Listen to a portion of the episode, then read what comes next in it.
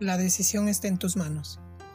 Hace mucho tiempo, unos niños querían desacreditar a un sabio de la escuela rival y un día se les ocurrió una idea. Pensaron cazar una mariposa y que uno de ellos le llevaría en su mano hasta casa de aquel sabio y que le preguntaría qué tenía en la mano. Si el sabio le respondía que tenía una mariposa, entonces le lanzaban su infalible pregunta, ¿pero la mariposa está viva o muerta?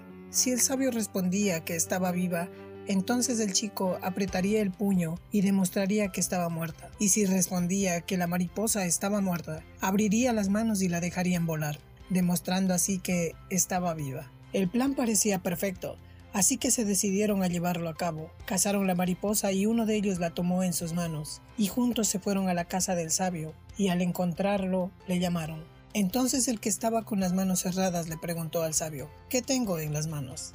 A lo que el sabio contestó, una mariposa. Entonces el muchacho, seguro de sí mismo, le preguntó, ¿pero está viva o muerta? El anciano les miró y respondió, la decisión está en tus manos.